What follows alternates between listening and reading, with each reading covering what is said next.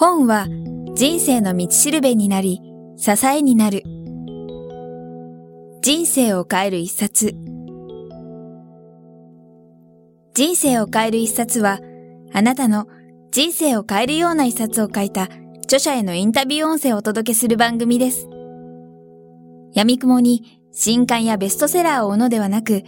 元新聞記者の聞き手、早川洋平が著書への思い、人生を変えた一冊、人生のターニングポイントなどを著者から直接伺います。それでは、本日のインタビューをお聞きください。まあ、文字通りこのタイトルが地球交響曲ということで、うん、この名前の由来はこの本の中にも巨大な生命体である地球のシステムは今この瞬間にも生演奏、えー、されている交響曲のようなものだって、そこがあったと思うんですけどもこうしたイベント相まって私自身ずっとちょっと言語化できなかったんですけど感じてたものがあって、そのガイアシンフォニーは作品それ自体がその文字通り数々の美しい音楽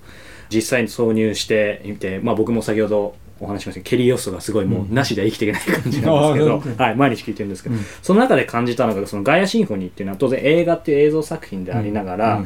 音楽、まあ、もっと言うとその音を本当にすごい大切にしているので6番はもうテーマ音にされてると思いますけど、そういうなんて言うんでしょう音っていうものに対して何かやはり映像でありながらすごい大大事にやっぱりされてるんですかね？というかねもうはっきり言って俺の映画作りの師匠。師匠。師匠は音楽です。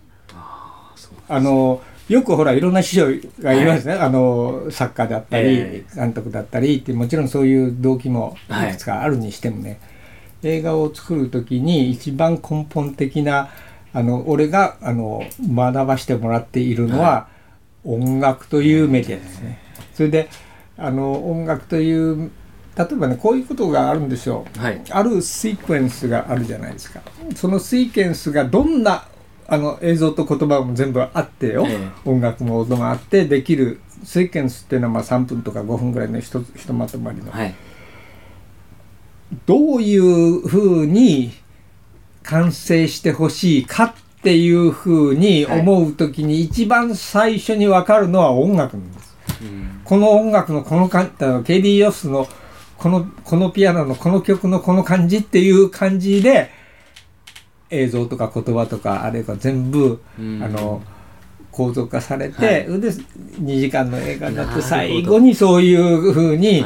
なってほしいと思って近づこうとするっていうかね。そういうことだから。その映画監督っていう職業についても少しお話を伺いたいと思うんですけども、まあ先ほどこの人を撮りたい出演してもらいたいってある程度やはりまず直感があったと思うんですけども今までまあ出演されてきた方々振り返っていただいてこの人撮りたいって思う監督の金銭に触れる人の共通点みたいなのは何かありますか？あえて言語化するとする一般のメディアが、この人は難しいって言った人は大体みんな良さそうだってことがあります。その気持ちわかりますねこの人は大変だよっていう、はい、だからこの理屈で言うのがつまんなくてあまり言いたくないけどやっぱり何か知ってることが同じだってことです。それぞれの道が全然違うから、はい、その言ってる言葉とかを教えられる要素とかものすごいあるわけだよ、はい、あるんだけど根本におけるモチベーションみたいなところの中ではさ、はい、なんかすでに分かち合っているっていうかね、うん、だから全然初めて会う人でもある程度の業績とかちょっとした言葉とかの中で、はい、あこの人はもう絶対このこと知ってるなっていうのは分かるんですよね。それが何って言われた場合ね差し当たってはその自分の命が自分の所有物ではなくてってあの感覚の体感は知ってるなっていうことはありますよね。なるほど。分かりましたこれはですね実はもう番組というより私個人的にちょっと知りたいことでもあるんですけどなんで本当にここまでその人の本質的な部分を引き出せるそしてそれが結果的にインタビューが人だけじゃなくてその地球の本質まで迫ってるって私はそう受け取ったんですけどもその辺りっていうのはあらかじめ監督の中で大枠とかっていうのはこういう感じで例えば質問をぶつけようとか決めてるのが本当にただひたすら寄り添ってるのかとかこの辺りっていうのはケースバイケースかもしれないんですけど。うんだから両方あるでしょう。例えばその今申し上げた直感と出会いですっていう、そのご縁というかな、はい、その中でほとんどのことはまあある種の確信はありますけれどもその場でさどんどんどんどん変わっていきますから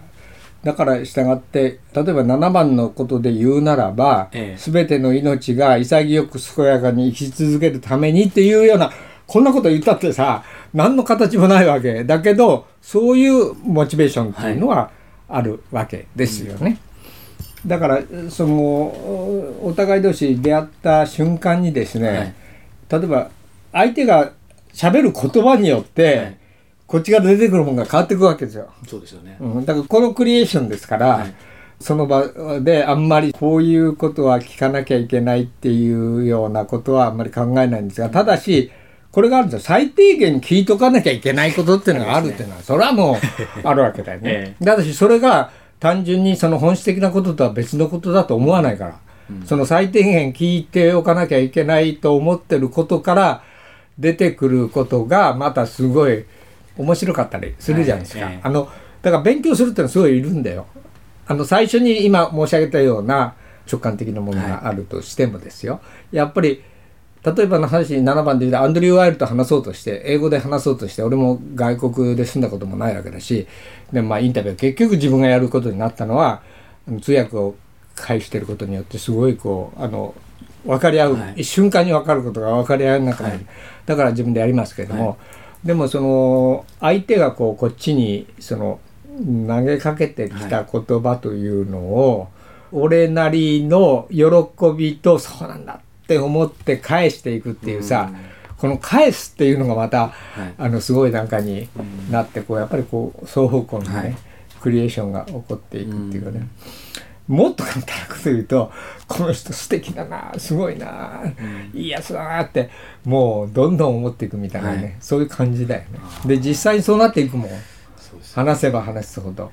今あの話が出てまさにもうこいついいやつだなみたいな言葉になってしまいましたけど、ちょうどお聞きしたかったんですけどその出演者との距離感、うん。特に僕ねさんも僕ねみたいな感じのあの中だったのでそのあたりって距離感っていうのは結果的にそういう仲になったのか、あまり意識されないあああのねあのまず前提として特別な人はいないっていう感じがあるのよ。みんなそれぞれの回路で違うだけの話だから。という意味においては逆に言うと憧れもしないけど恐れもしないっていうさ、はいなんかそういう感じはある。それは人種にしても年齢にしても、男女のあれにしてもね。はいえーそういう中でもその例えば僕僕年あの僕年と俺の関係ってなんだろうねやっぱり身体性の回路がものすごい共通だよね。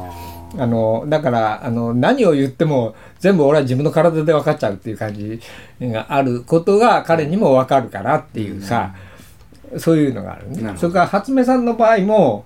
ある種の駆け引きはあるんだけど素敵な駆け引きなんだよ 素。敵な駆け引きなぜかというと、ええ初目さんってああいう方だから要するに本質的なことはもう本当にあの素晴らしくなんかあの持っておられる方ですけど、言語化するということにおいてはあ慣れておられないところもあるでしょ？はいで一番わかりやすい話はね例えばねまずあの彼女はほら一番自分にとって重要なことは取りに来たスタッフや僕も含めたうんあれにできるだけ美味しいものをさ 美味しく食べさせてあげたいってそういうことの方が本当に本気で先で取られるからとかインタビューされるからとかとか、そういうことももちろん実は意識しておられるんですけどもそれよりもあの、美味しく食べさせてあげたいみたいな。これでもって例えばすりこぎでくるみを割った後人参のくるみ白あえっていうのをつ今日食べさせてあげようとはい。思って、ゴリゴリゴリゴリあのはい。すりこぎを持ち出して、で2時間ぐらいかかってややってるわけね、はい。でそれを僕は取りながら一つ二つ横からちょこっとあの質問するわけだよね。そのすすりこぎどうしたんですか？ってこれはね俺の中にすでにこれミキサーでやれば3分でできちゃうのに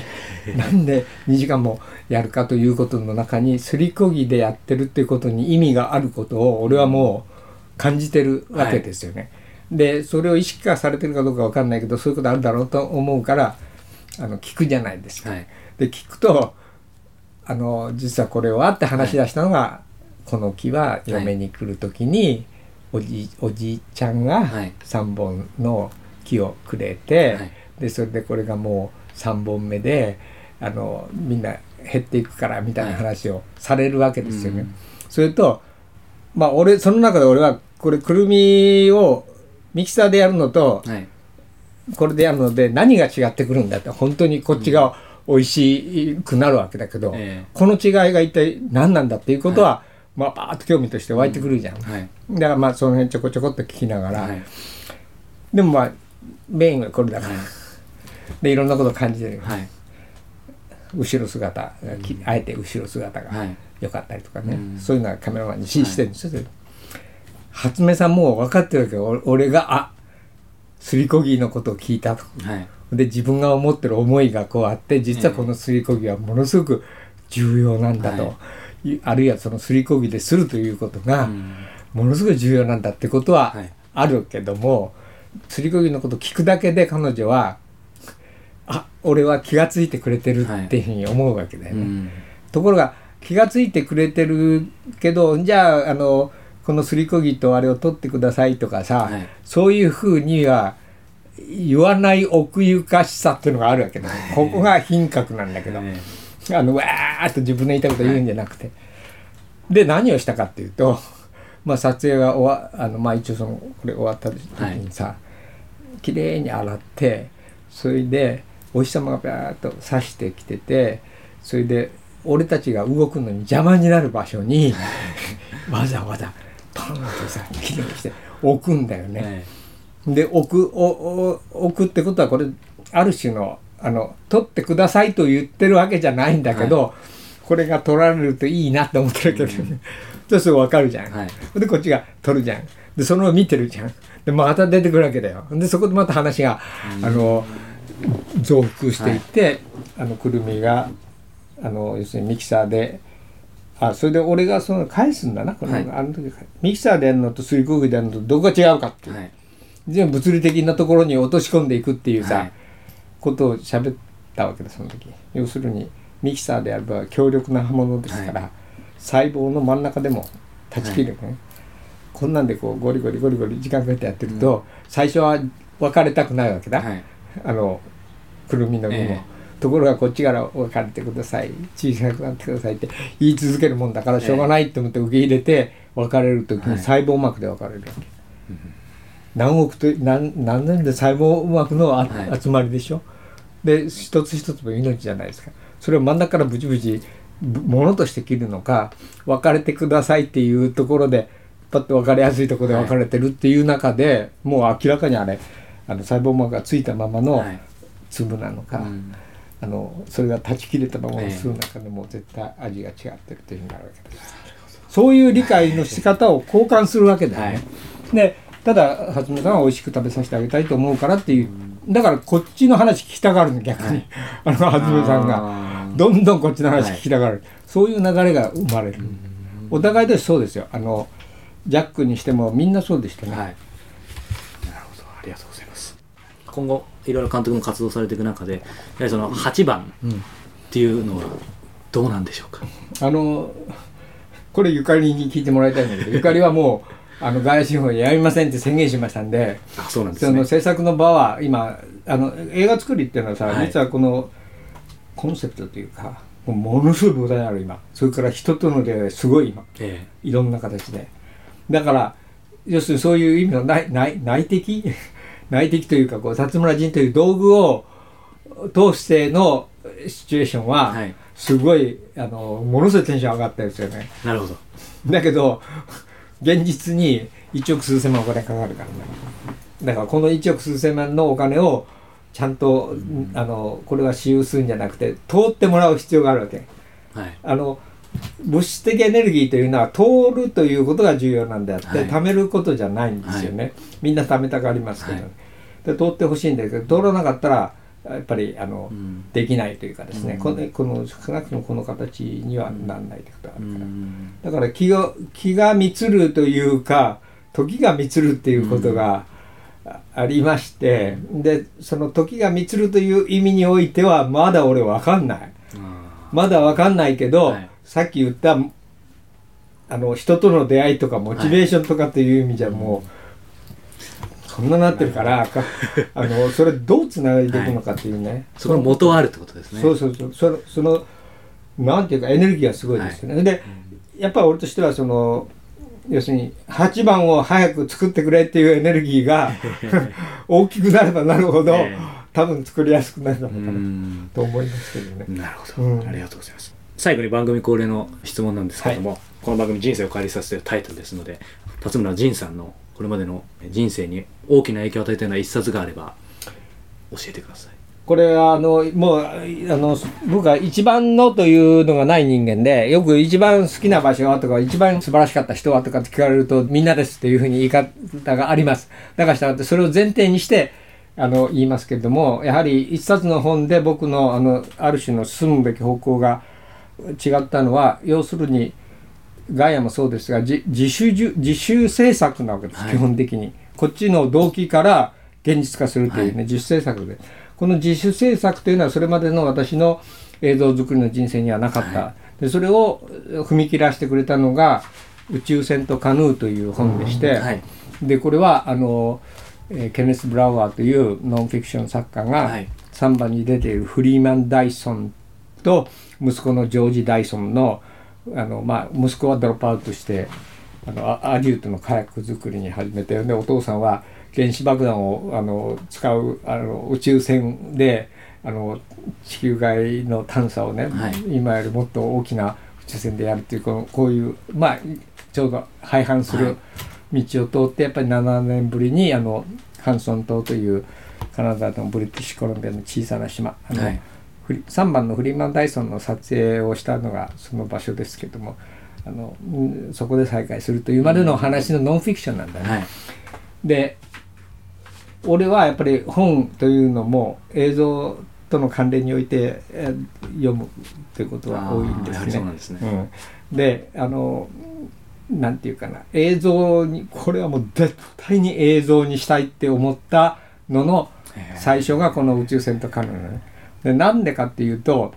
活字の素晴らしい本をそのまんま、あの映像化すると大体活字の方がいいんだわ。さうん。あのサッカーのあれから言うと別種のものになるということは別にありますけど。だけどこの本はねもう映像にした時にこの魅力がさものすごい大きくなるっていうのが分かったんで、はい。で自発的にもう自分でやろうと。はい。でも出会いも偶然でしたけどね、はい。自転車であるあの書店に入ってバッと見た瞬間に目が入ったでそこから始まって、うん。これが一つのうん。一冊の本。私にそのどんな困難があってもこれは作るべきだと思ったらもううん作る方向に行っちゃった時にはは予期せぬものすごいたくさんのことが起こって結局映像として作られて、でそこから絶対また次の作品が生まれるっていうね、はい。ことも分かった。なるほど。宇宙船とカヌーですね、うん。ありがとうございます大変長時間にわたってありがとうございました、ええとんでも。ないです最後に監督から改めてですねまだ、えー、と外信部見てない人たちへ向けて、うん。メッセージっていうのもあれですけど、何か一言いただけないかなと思います。あのーさっきの喋りの中でも言ったように実は外シンフォニーって特別のね新しいことを皆さんにお伝えするという作品ではない。全部みんな知ってることです。知ってるけどそれを自分の中でこう意識にあの転化できなかったはりしてることなんで、見てくれればその中からいろんな自分への気づきっていうのがですね、出てくると思います。でそれも1回見るのと2回見るので全然違ったところが見えてくるとかねそうなりますんで、あのあっちゃこっちゃで、えーやってるちょっと不自由かもしれんけど、ええ見に行ってもらって。全国いろんなところで上映会やってますもねそうんですね。あのあれインターネットで調べてくれれば、はいあの上映会やってるのはあります。はい要は自分を知るというか自分自身が映画を見ることによって、はいえー自分自身の中に眠っている最も素晴らしい何かがこう開いていくというような可能性があると思うんで、はい、これは監督が与えてるものじゃない、はい自分が持ってるものです。ありがとうございます。えー人生を変える一冊、今日は第115回目ということで、えーガイアの祈り、えー著者で、そして、えー地球交響曲ガイアシンフォニーの、えー監督でいらっしゃいます、えー辰村仁さんにお話を伺いました。えー監督どうもありがとうございました。ありがとうございました。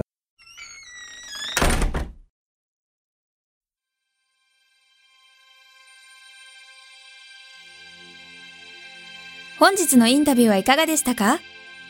渡辺美希さんや茂木健一郎さんら、過去にお届けした100人以上の著者インタビューは、すべて人生を変える一冊のサイトより無料でダウンロードできます。もっとインタビューを楽しみたいという方は、ぜひお聞きください。サイト URL は、kiqtas.jp スラッシュ